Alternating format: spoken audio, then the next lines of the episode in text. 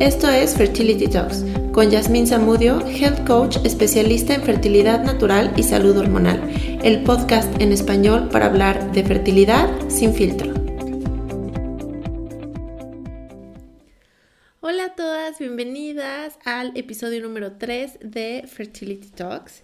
Y antes que nada, quiero desearles un feliz año, feliz nueva década. Estamos empezando muchos ciclos nuevos y este año será de grandes comienzos.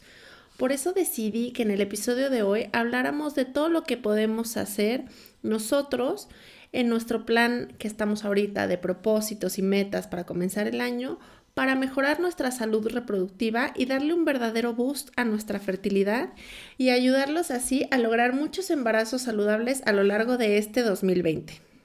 Como algunos de ustedes ya saben, yo trabajo en la fertilidad desde un enfoque natural, integral y holístico, buscando siempre generar un estado óptimo de salud para que el cuerpo funcione tal como debe.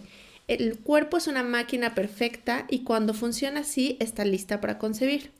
Así que si en tus deseos de este año nuevo está el de ser mamá, hoy platicaremos de las 10 mejores acciones que podemos hacer para potencializar nuestra fertilidad. Elegí 5 don'ts y 5 do's porque a veces, aunque hagamos las cosas bien, sin saber, estamos haciendo algunas cosas que nos pueden estar perjudicando. Así que creo que es igual de importante saber qué no hacer y por eso vamos a empezar por estas cinco. Recuerda que es muy importante prepararnos mínimo tres meses antes de buscar el embarazo para que todos estos tips de los que hablaremos a continuación, idealmente hay que hacerlos mínimo tres meses antes para que tengan un impacto real en nuestra salud reproductiva. Empecemos pues con nuestros cinco don'ts o cosas que debemos evitar para mejorar nuestra fertilidad. Punto número uno, que si ya me siguen desde hace un rato seguramente ya saben qué es. Adiós a la cafeína. Sí, adiós, no nos vemos ni al rato. No hay tema de hacer cheat en el tema de cafeína. Siempre me dicen que soy súper tajante con la cafeína y que es uno de mis archienemigos. Y créanme que ahorita como mamá primeriza, que tiene siete meses sin dormir, a veces también se me antoja pasarme cafeína intravenosa para poder hacer mis actividades. Pero, lamentablemente, la cafeína es un detractor primario de la fertilidad. Y aquí les voy a compartir algunos estudios para que no crean que soy yo solamente con mi fijación con el café. Un estudio de Harvard University concluyó que mujeres que toman dos tazas de café al día elevan sus niveles de estradiol, que es un tipo de estrógeno muy común en el ciclo menstrual. Si esta cifra se eleva a tres o cuatro tazas diarias, se detectó que estas mujeres producen 75% más de estrógeno en la fase folicular. Esto es muchísimo. La fase folicular, para aquellos que no lo sepan, es la previa a la ovulación, donde precisamente se va madurando un folículo que contiene el óvulo y generar una cantidad excesiva de hasta el 75% más de estrógeno puede causar desbalances hormonales significativos que afectan directamente la liberación y la calidad del óvulo. También un estudio destacó que el efecto negativo que tiene la cafeína en las vellosidades de las trompas de falopio. Esto ya lo he comentado eh, anteriormente varias veces, pues resulta que las trompas de falopio tienen unas pequeñas vellosidades que ayudan al óvulo, una vez que es liberado, a llegar al útero de una forma mucho más fácil y rápida, propiciando así la fecundación y la correcta implantación del embrión en el útero. Este estudio refleja cómo la cafeína afecta la calidad de estas vellosidades, haciendo que sea mucho más difícil para el óvulo poder llegar al útero para ser concebido. Y esto ocasiona dos cosas. Uno, que sea mucho más difícil la concepción y dos, en caso de que sí se logre la concepción, que se puedan generar embarazos ectópicos. Estos son los que se implantan en las trompas y lamentablemente no son viables y pueden poner en riesgo la salud de la mamá y se puede llegar incluso hasta perder una trompa. Y por último, también existe otro estudio que asegura que el consumo mayor a 200 miligramos de cafeína y esto puede ser en café o también, recuerden, en refrescos con cafeína, como la coca, duplica la posibilidad de pérdida de embarazo. Es muchísimo. Y esto es algo en lo que quiero hacer mucho hincapié porque llegan muchas mujeres a mi consulta con este caso en específico. Han perdido algún bebé y no saben qué sucede y aunque es cierto que existe la selección natural, también es muy cierto que no tenemos conciencia de prepararnos para concebir. Todos deberíamos prepararnos, hombres y mujeres, para traer vida a este mundo y lamentablemente es algo que solo sucede por necesidad, porque no podemos embarazarnos, porque hemos tenido alguna pérdida y solo en estas situaciones es cuando nos volcamos a poder informarnos y a prepararnos. Es por eso que hoy les comparto estos datos para que puedan tomar decisiones informadas basadas con información basada en ciencia y tomar mejores decisiones en pareja para la futura salud de sus hijos. Y bueno, ya cerrando el tema de la cafeína, que es una de las pocas sustancias que puede atravesar directo la placenta, generando además que haya, una vez que ya se ha dado el embarazo, problemas correctos en el desarrollo celular del bebé en las primeras semanas y el correcto flujo sanguíneo a la placenta, por lo que también el desarrollo del bebé en etapas eh, maduras. Así que Em, en el tema del café es muy importante ser tajantes y eliminarlo. Así que este puede ser nuestro punto número uno. Ah, bueno, y con el tema del café descafeinado no es opción. ¿Por qué? Porque el, café descafeinado pasa por un proceso químico para extraer la cafeína donde bañan los granos cuando todavía están verdes en solventes. Y esto genera que los granos lleguen a absorber metales pesados y que estos metales pesados nosotros los consumamos a través del café descafeinado, por lo cual no es opción. Sin embargo, existen varias opciones y cada vez más de sustitutos de café naturales sin cafeína que además tienen mucho más nutrientes y beneficios para la salud. Yo especialmente les recomiendo muchísimo el de semilla de capomo, que me encanta porque además de que es rico en varios nutrientes que son buenos para fertilidad y embarazo como folato, es compatible con la lactancia y lo pueden seguir consumiendo desde la preconcepción hasta posparto. Y el capomo es una semilla muy este, especial originaria de México, así que por eso este en específico me gusta muchísimo y es una gran opción. Les voy a dejar un link en los comentarios de este episodio para que ustedes puedan revisar estos diferentes estudios y también un link para si les interesa em, dónde pueden conseguir este sustituto de semilla de capón. Y bueno, pasando a nuestro número 2 de qué debemos eliminar de nuestros hábitos diarios, vamos a eliminar todos los alimentos procesados, especialmente los venenos blancos. ¿Cuáles son estos venenos blancos? Harinas refinadas, azúcares refinados y sal refinada. En general, todos los alimentos procesados, embutidos, eh, productos que son generados y que tienen conservadores, tóxicos, colorantes, etcétera, contienen diferentes disruptores hormonales y son agentes proinflamatorios. Recordemos que uno de los principales temas que tenemos que combatir en el tema de fertilidad es la inflamación.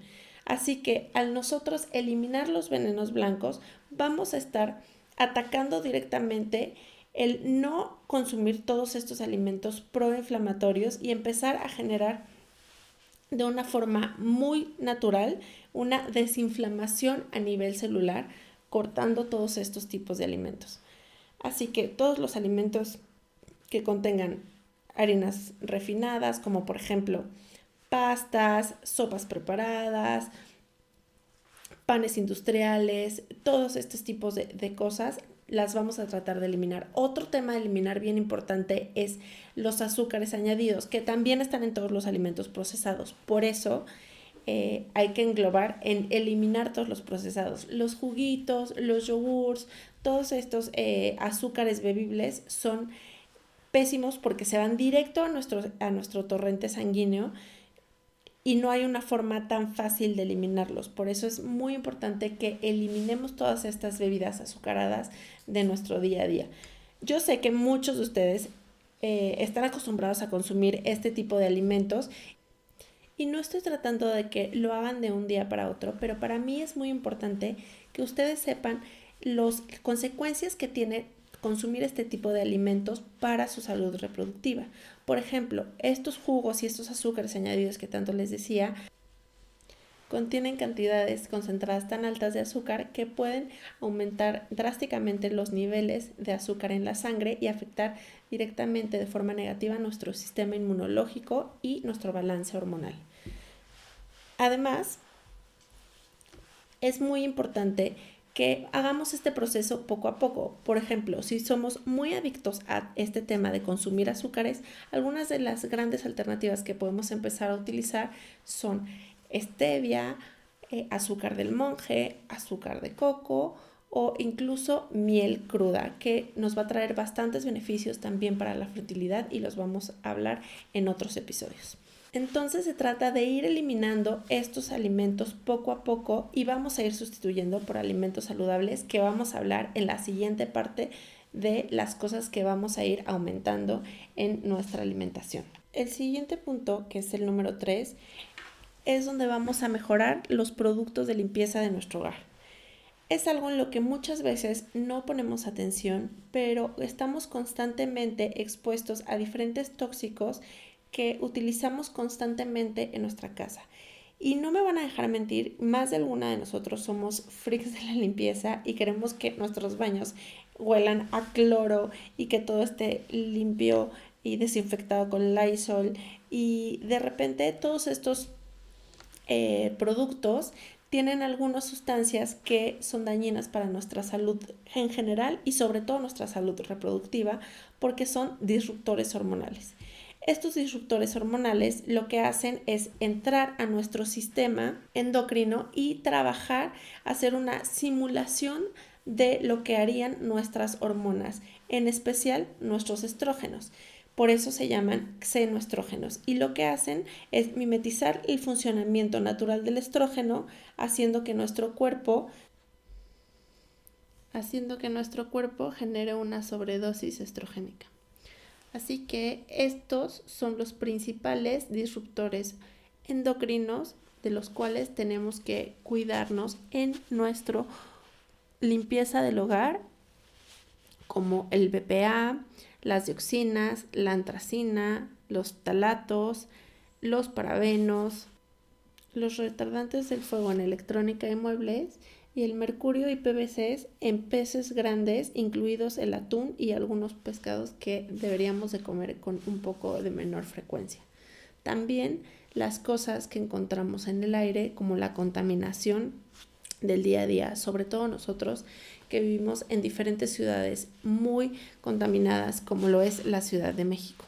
Así que hay muchas cosas que tenemos que revisar y que podemos hacer para ir cambiando este ambiente tóxico que rodea en nuestro hogar. Hay muchas cosas que no podemos controlar, como precisamente la contaminación que está en el aire o los productos de limpieza que utilizan a lo mejor en nuestra oficina o en los lugares en los que frecuentamos, pero sí podemos controlar los que están dentro de nuestra casa. Entonces, algunas de las acciones que podemos hacer es fijarnos en los ingredientes de los productos que utilizamos en nuestro día a día y tratar de evitar consumir aquellos que tienen cualquiera de estos disruptores endocrinos de los cuales hablamos el día de hoy. También es bien importante eh, tratar de hacer una sustitución de estos eh, limpiadores a una forma mucho más natural, lo cual también nos va a salir mucho más económico. De repente siempre creemos que todo este tema de las cosas orgánicas o de vivir un poco más saludable es mucho más caro, pero con cinco ingredientes súper fáciles podemos limpiar toda nuestra casa sin ningún problema, desde la ropa, los baños, las cocinas, los pisos, todo. Entonces, Cinco cosas con las que podemos limpiar nuestra casa de una forma fácil, segura y sobre todo también económica es vinagre blanco, bicarbonato de sodio, limón, jabón puro de Castilla, que yo les recomiendo mucho la marca del Dr. Bruners, y aceites esenciales de los que ustedes utilicen, ya sea doTERRA, Young Living, Just o la marca que ustedes utilicen, pero que realmente sean aceites esenciales. Y con eso ustedes pueden literalmente limpiar, hacer una limpieza segura y efectiva de toda su casa.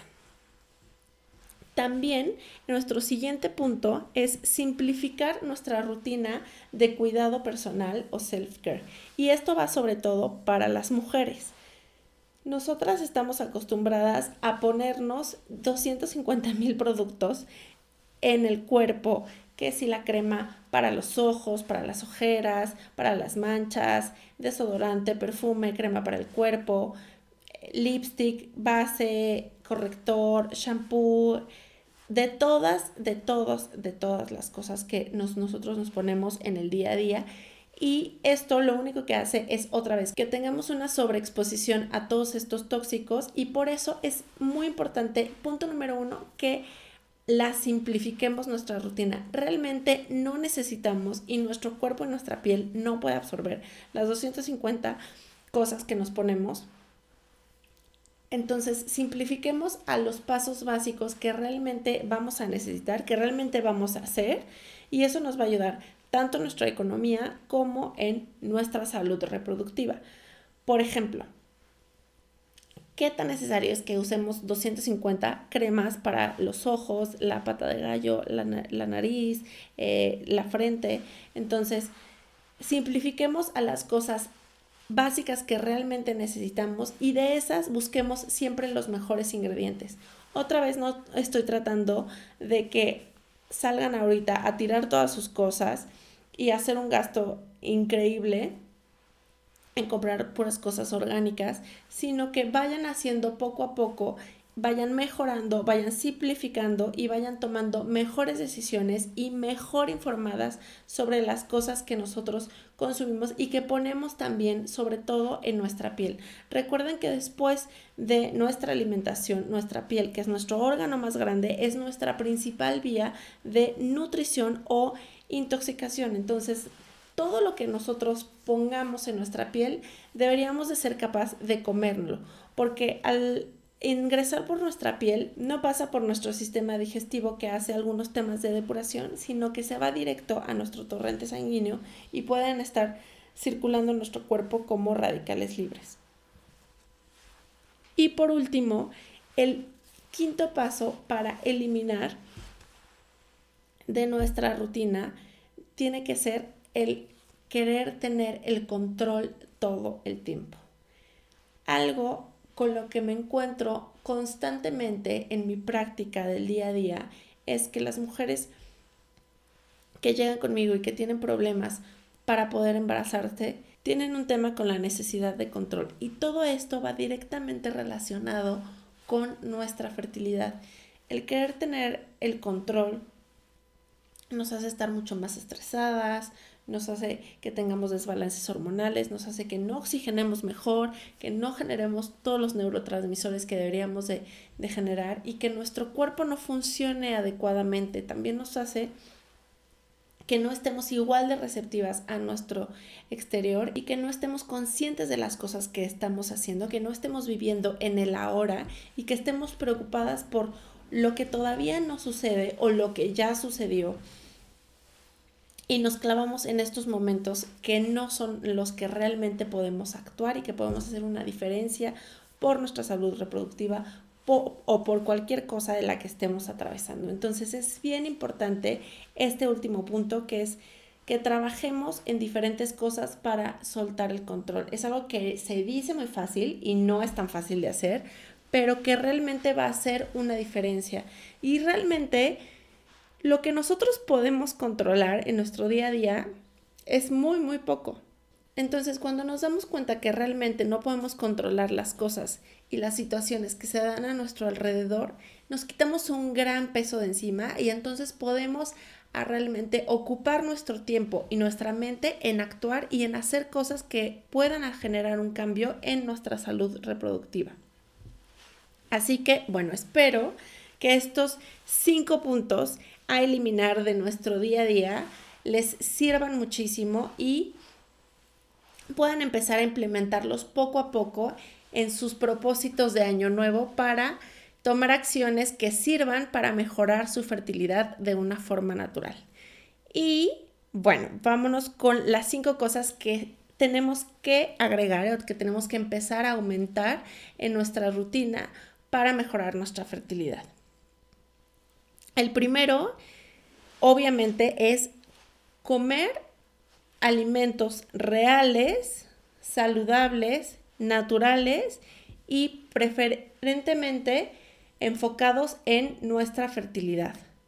¿Cómo son los alimentos enfocados en nuestra fertilidad? Pues son aquellos que nos van a dar estos nutrientes que necesitamos, que nuestro cuerpo necesita, porque existen diferentes nutrientes que vamos a necesitar para la concepción, para que se dé una buena maduración de nuestro óvulo, para que se dé una buena implantación, para las primeras semanas de embarazo, etc. Entonces, consumir alimentos ricos en antioxidantes, ricos en vitaminas, en el grupo de las vitaminas B, en la vitamina D, que ya hemos hablado de esa, y si no, chequen mi post sobre la vitamina D, en vitamina E, en ácidos grasos esenciales como omega 3 y grasas buenas. De repente le tenemos muchísimo miedo a las grasas y las grasas buenas son vitales para el buen funcionamiento de nuestras hormonas. Literal, son el aceitito que nuestras hormonas necesitan para funcionar correctamente. Entonces, que consumamos grasas buenas, grasas saludables, es muy importante para nuestra salud reproductiva. Recuerden, todos los alimentos tienen que ser naturales, vegetales de hoja verde, frutas, verduras, granos en su forma entera, no refinados, legumbres, proteínas, siempre de origen, si vamos a utilizar de origen animal, siempre que sean orgánicas o de libre pastoreo y tratar de disminuir el consumo de lácteos. Recuerden que los lácteos son un alimento proinflamatorio y sobre todo si tenemos algún tema de desbalance hormonal, si tenemos algún tema de algún eh, padecimiento inflamatorio como lo es el dolor crónico pélvico, la endometriosis, colitis, etc., es muy importante que eliminemos al máximo los lácteos de nuestra alimentación. Y bueno, un punto número dos, que no muchas veces lo hacemos y no lo relacionamos tanto con nuestra fertilidad, es la salud bucal. Y es que se ha comprobado que el estado de nuestras encías puede reducir notablemente las posibilidades de lograr un embarazo. Y aunque no, no, encontremos normalmente el link entre la fertilidad y la salud de nuestras encías o nuestra salud bucal, factores de riesgo como inflamación, el tabaquismo, obesidad, eh, edad, están directamente relacionadas entre una y otra condición, es decir, entre problemas de las encías y problemas de fertilidad. Según últimas investigaciones, algunos tipos de gingivitis son capaces de inducir procesos inflamatorios que podrían afectar el endometrio, el útero y las trompas de falopio, lo que a su vez nos afectaría directamente para poder lograr el embarazo. Por eso es tan importante que si tú estás buscando un embarazo, cuides especialmente tu salud dental y acudas con tu dentista o tu odontólogo a revisar el estado de tus encías y evitar infecciones que puedan perjudicar tus probabilidades de embarazo. Algunas acciones que te pueden ayudar a ti a mejorar tu salud bucal es obviamente lavarte los dientes constantemente, utilizar de vez en cuando eh, un raspador de lengua, yo les recomiendo muchísimo uno que sea de acero inoxidable o de cobre para que además estimulen todas las terminales nerviosas que están en su lengua y esta es una práctica ayurvédica que también trabajamos mucho en mis programas de fertilidad natural. Y también hacer una, una práctica que se llama oil pulling, que si no la conocen se trata de hacer gárgaras o buches con aceite de coco de oliva durante de 5 a 10 minutos para poder estimular todo el sistema linfático, ayudar a que tener una buena salud bucal y además mejorar nuestra salud reproductiva e incluso hay alguna evidencia de que hacer esta práctica ayurvédica de oil pulling ayuda a regular los ciclos menstruales. Entonces, estas son algunas de las cosas que ustedes pueden implementar en su día a día para mejorar su salud bucal y su salud reproductiva. El siguiente punto, que es súper importante, sería nuestro punto número 3, es dormir mejor. Es vital que le demos la importancia a nuestras horas de sueño. De repente nos clavamos en trabajar demasiado o en desvelarnos eh, saliendo con los amigos, viendo películas, viendo series en Netflix y no le damos la importancia a esas, tener esas 6, 7, 8 horas de sueño recomendadas, que son las que nos ayudan a hacer todos nuestros procesos regenerativos del cuerpo. Entonces, es súper importante que tengamos una higiene en el sueño. Esto es muy importante porque podemos dormir ciertas horas y realmente no descansar. Nos pasa muchísimo que de repente dormimos y nos levantamos y no hemos descansado aunque hayamos dormido muchas horas. Y esto es porque no tenemos una higiene de sueño. Nos dormimos mal, nos dormimos con luces que nos afectan nuestros ritmos circadianos, dormimos em, preocupados o con la mente enfocada, nos dormimos viendo una película o leyendo los mails en, en el último minuto y entonces eso no hace que tengamos un descanso mental. Por eso es muy importante tratar de implementar una rutina de sueño también para generar este tema de tranquilidad previa al sueño y que entonces estas horas de sueño sean horas efectivas y que realmente nuestro cuerpo pueda hacer todos los procesos regenerativos durante el sueño para que todos estos buenos hábitos que estamos haciendo con comer mejor, con nutrirnos mejor, tomar suficiente agua, etcétera, etcétera, realmente podamos aprovechar todos estos nutrientes y que nuestro cuerpo pueda hacer lo óptimo con ellos gracias a sus procesos regenerativos que son los que hacemos durante el sueño.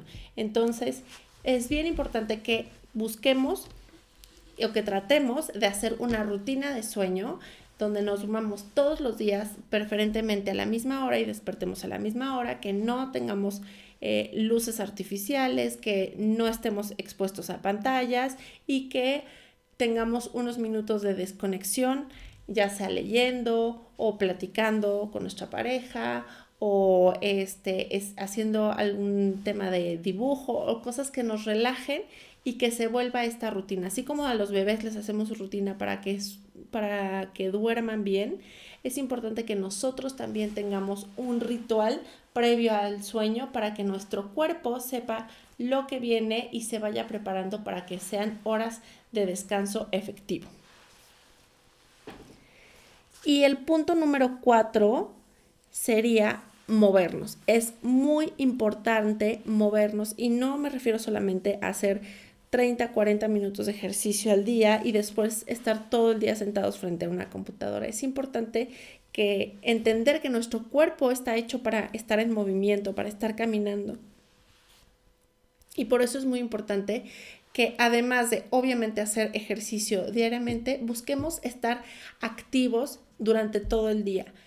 Yo les recomiendo muchísimo que se pongan una meta de pasos diarios. Ya todos los celulares y hay muchísimas aplicaciones que nos cuentan los pasos en el día.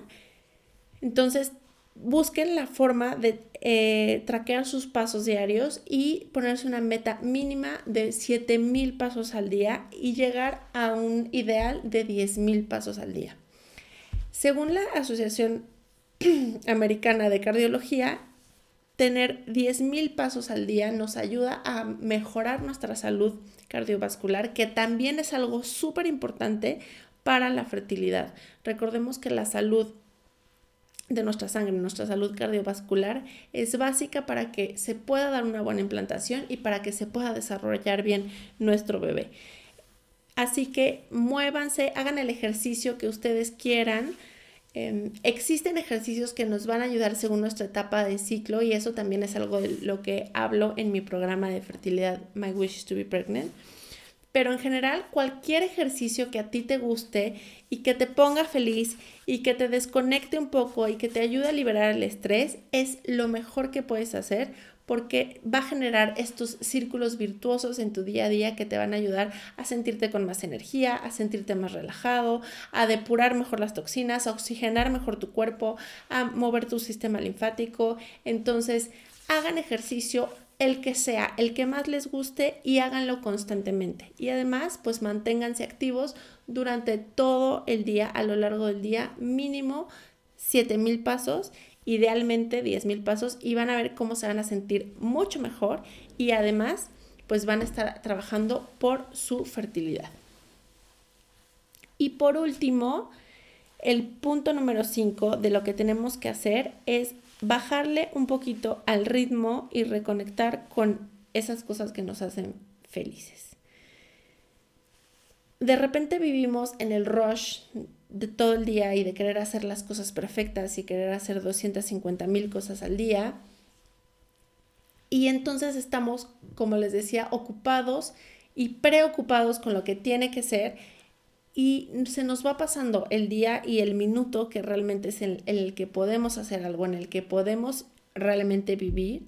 Y todo esto nos va generando estrés acumulado, estrés oxidativo, del cual hablaremos en otro episodio específicamente de los tipos de estrés y todo lo que generan y cómo afectan directamente la fertilidad. Pero es bien importante que bajemos el ritmo y que tratemos de reconectar con las cosas que nos hacen felices, sobre todo si estamos pasando por un tema de fertilidad y ya tenemos algunos meses o incluso años buscando el embarazo, es súper fácil que nos clavemos en estas cositas negativas que de no poder lograr el embarazo, de por qué me pasa a mí, de por qué yo estoy mal, por qué mi cuerpo no está funcionando adecuadamente. Y eso solo nos genera círculos negativos alrededor de nosotros. Entonces, algo que vamos a buscar y que yo siempre les voy a ayudar a procurar es generar círculos virtuosos en su día a día y el bajarle un poquito al ritmo, el enfocarnos en las cosas eh, pequeñas. El meditar, por ejemplo, les recomiendo muchísimo eh, el podcast de mi querida Mar del Cerro, Medita Podcast, donde pueden encontrar muchísimas meditaciones y vamos a tener un episodio con ella de meditaciones para fertilidad y para soltar el control y para soltar ansiedades. Este, pero pueden empezar a meditar y pueden hacer prácticas en su día a día que los ayuden a reconectar con ustedes, con las cosas que a ustedes les gustan, pasar un tiempo con sus amigas, con su familia y tratar de cambiar y ver ese lado un poquito, poco a poco, un poquito, las cosas positivas de esta situación que a lo mejor nos toca vivir, que es el camino de la fertilidad porque al final siempre nos va a traer alguna bendición detrás. Entonces, bajemos al ritmo de querer hacer todo, todo perfecto, todos los días. Y vamos a tratar de reconectar poco a poco cada día con una acción con 5, 10, 15 minutitos que nos dediquemos a nosotros, a sentirnos bien, a estar felices y, realmente van a ver cómo esto va a mejorar muchísimo nuestra salud reproductiva integral. Acuérdense que la salud no es solamente lo que comemos, lo que bebemos, es cómo nos movemos, cómo pensamos, cómo nos relacionamos, lo que sentimos. Entonces, esta es una parte súper importante de la salud hormonal y de la salud reproductiva, sobre todo de las mujeres. Entonces, bajémosle un poquito al ritmo, reconectemos con esas cosas que nos hacen feliz, practiquemos este tema, como les digo, de mindfulness, de estar en el momento, de vivir el momento al máximo y practiquemos con cosas como la meditación que nos van a ayudar a tener un momento de reconexión personal y de empezar a cambiar este chip mental a uno un poco más positivo o un poco más agradecido y poco a poco vamos a ir viendo los cambios de generar estos círculos virtuosos a nuestro alrededor. Y bueno, chicas, esos fueron nuestros cinco pasos o cinco acciones para aumentar, para generar durante este 2020 que espero que las puedan ir implementando poco a poco no quiero que se abrumen, es algo que me gustaría que fueran implementando de poco a poco durante los próximos meses y que recuerden que es algo que tenemos que hacer mínimo tres meses de forma constante para que podamos ver resultados que realmente impacten nuestra salud reproductiva. Entonces, espero que tengan un excelente inicio de año y que todos estos tips de qué hacer y qué no hacer por nuestra salud reproductiva los puedan ir implementando poco a poco y esto les ayude a que muy pronto puedan lograr su sueño de ser padres. Les mando un beso muy grande y nos vemos en el próximo episodio. Gracias por escuchar Fertility Talks. Te recuerdo que puedes encontrar más información en mi página web www.hellcoachjazz.com y te invito a seguirme en mis redes sociales arroba hellcoachjazz en Instagram y Facebook, donde diariamente comparto información para quitarle el filtro a la fertilidad.